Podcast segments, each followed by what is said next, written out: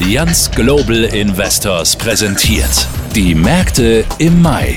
Der Kapitalmarktausblick des Global Capital Markets and Thematic Research Teams. Und hier ist Axel Robert Müller. Hallo zusammen, grüße Sie. Der Frühling steht in den Startlöchern. Hoffentlich kommt er jetzt auch mal richtig in Fahrt. Also der Cappuccino schmeckt doch vor dem Straßencafé gleich nochmal doppelt so gut wie im Straßencafé, oder? Ob es jetzt auch auf den Kapitalmärkten so zögerlich wie mit dem Frühling vorangeht, das klären wir in den kommenden Minuten. Freut mich sehr, dass Sie wieder mit dabei sind. Stefan Rundorf ist heute unser Finanzexperte. Er hat die redaktionelle Betreuung des Podcasts übernommen.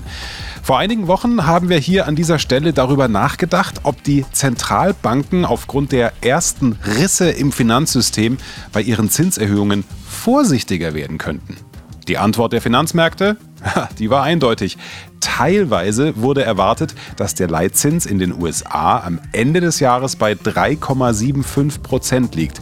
Das hätte zu diesem Zeitpunkt Mitte März einer Senkung der Zinsen von rund einem Prozent im restlichen Jahresverlauf entsprochen. Wie hat sich die Lage bei den Geldinstituten entwickelt? Sie hat sich inzwischen etwas beruhigt. Die Erwartungen, dass die Zinsen gesenkt werden, hat sich etwas zurückgebildet. Eine systemische Abwärtsspirale ist recht zügig gestoppt worden durch schnell bereitgestellte Liquidität.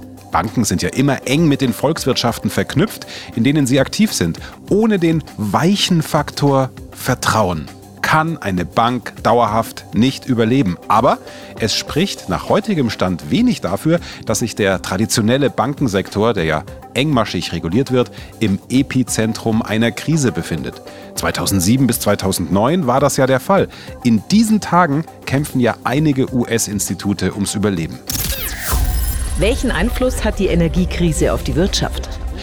In Europa hat man keine Angst mehr vor einer Energiekrise und einer Winterdepression. In China kommt vor allem die Binnenwirtschaft wieder zügig in Gang und in den USA ist vor allem der Dienstleistungssektor standhaft.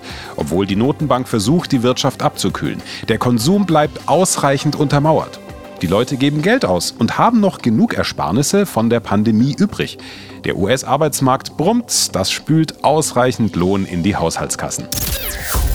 Wie entwickelt sich die Inflation? Es geht nur langsam voran, um die Inflation einzudämmen. Die Kerninflationsrate des Warenkorbs der persönlichen Konsumausgaben, den die amerikanische Notenbank bevorzugt, liegt bei einer Jahresrate von 4,6 Prozent. Das ist mehr als doppelt so hoch wie das 2-Prozent-Ziel.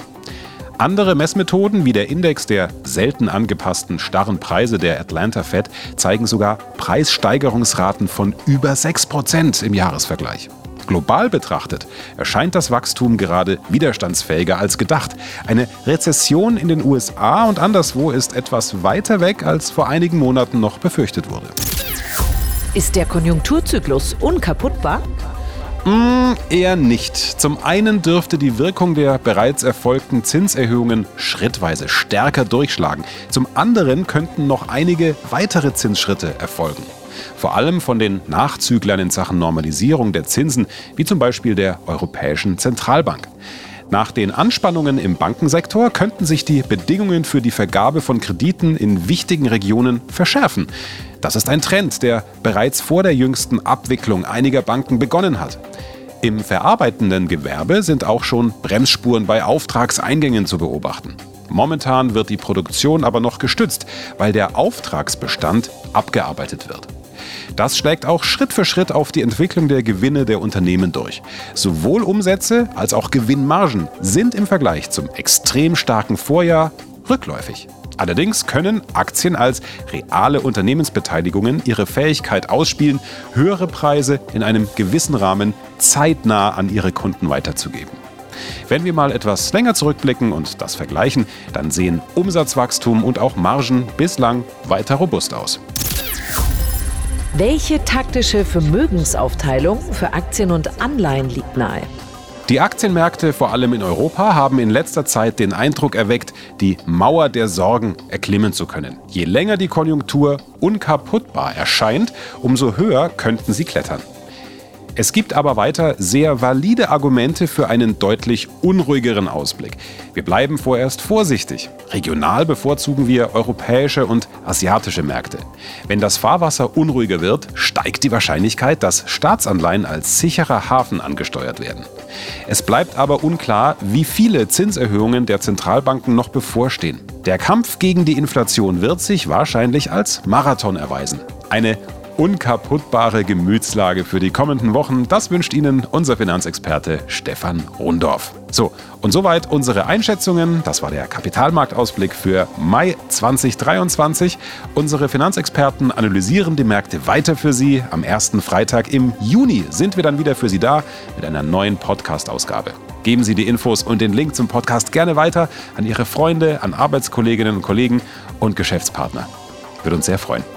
Bis zum nächsten Mal. Machen Sie es gut. Ausführlichere Infos und weiterführende Links auch im aktuellen Kapitalmarktbrief unter www.allianzglobalinvestors.de.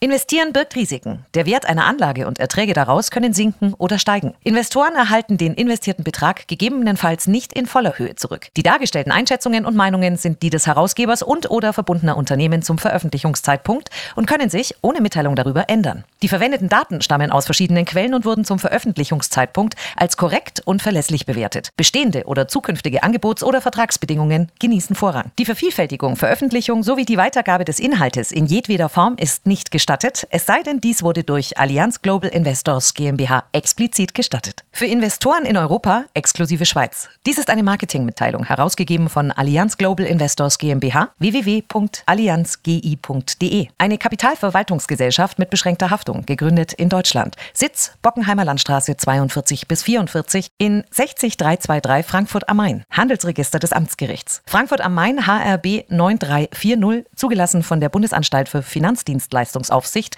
www.bafin.de. Allianz Global Investors GmbH hat eine Zweigniederlassung errichtet in Großbritannien, Frankreich, Italien, Spanien, Luxemburg, Schweden, Belgien und in den Niederlanden. Die Kontaktdaten sowie Informationen zur lokalen Regulierung sind hier verfügbar unter www.allianzgi.com/info. Die Zusammenfassung der Anlegerechte ist auf Englisch, Französisch, Deutsch, Italienisch und Spanisch verfügbar unter https://regulatory.allianzgi.com slash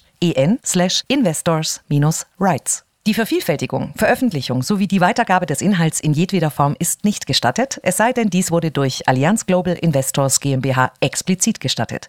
Für Investoren in der Schweiz. Dies ist eine Marketingmitteilung, herausgegeben von Allianz Global Investors Schweiz AG, eine hundertprozentige Tochtergesellschaft der Allianz Global Investors GmbH. Die Zusammenfassung der Anlegerechte ist auf Englisch, Französisch, Deutsch, Italienisch und Spanisch verfügbar unter https regulatory.allianzgi.com en investors-rights.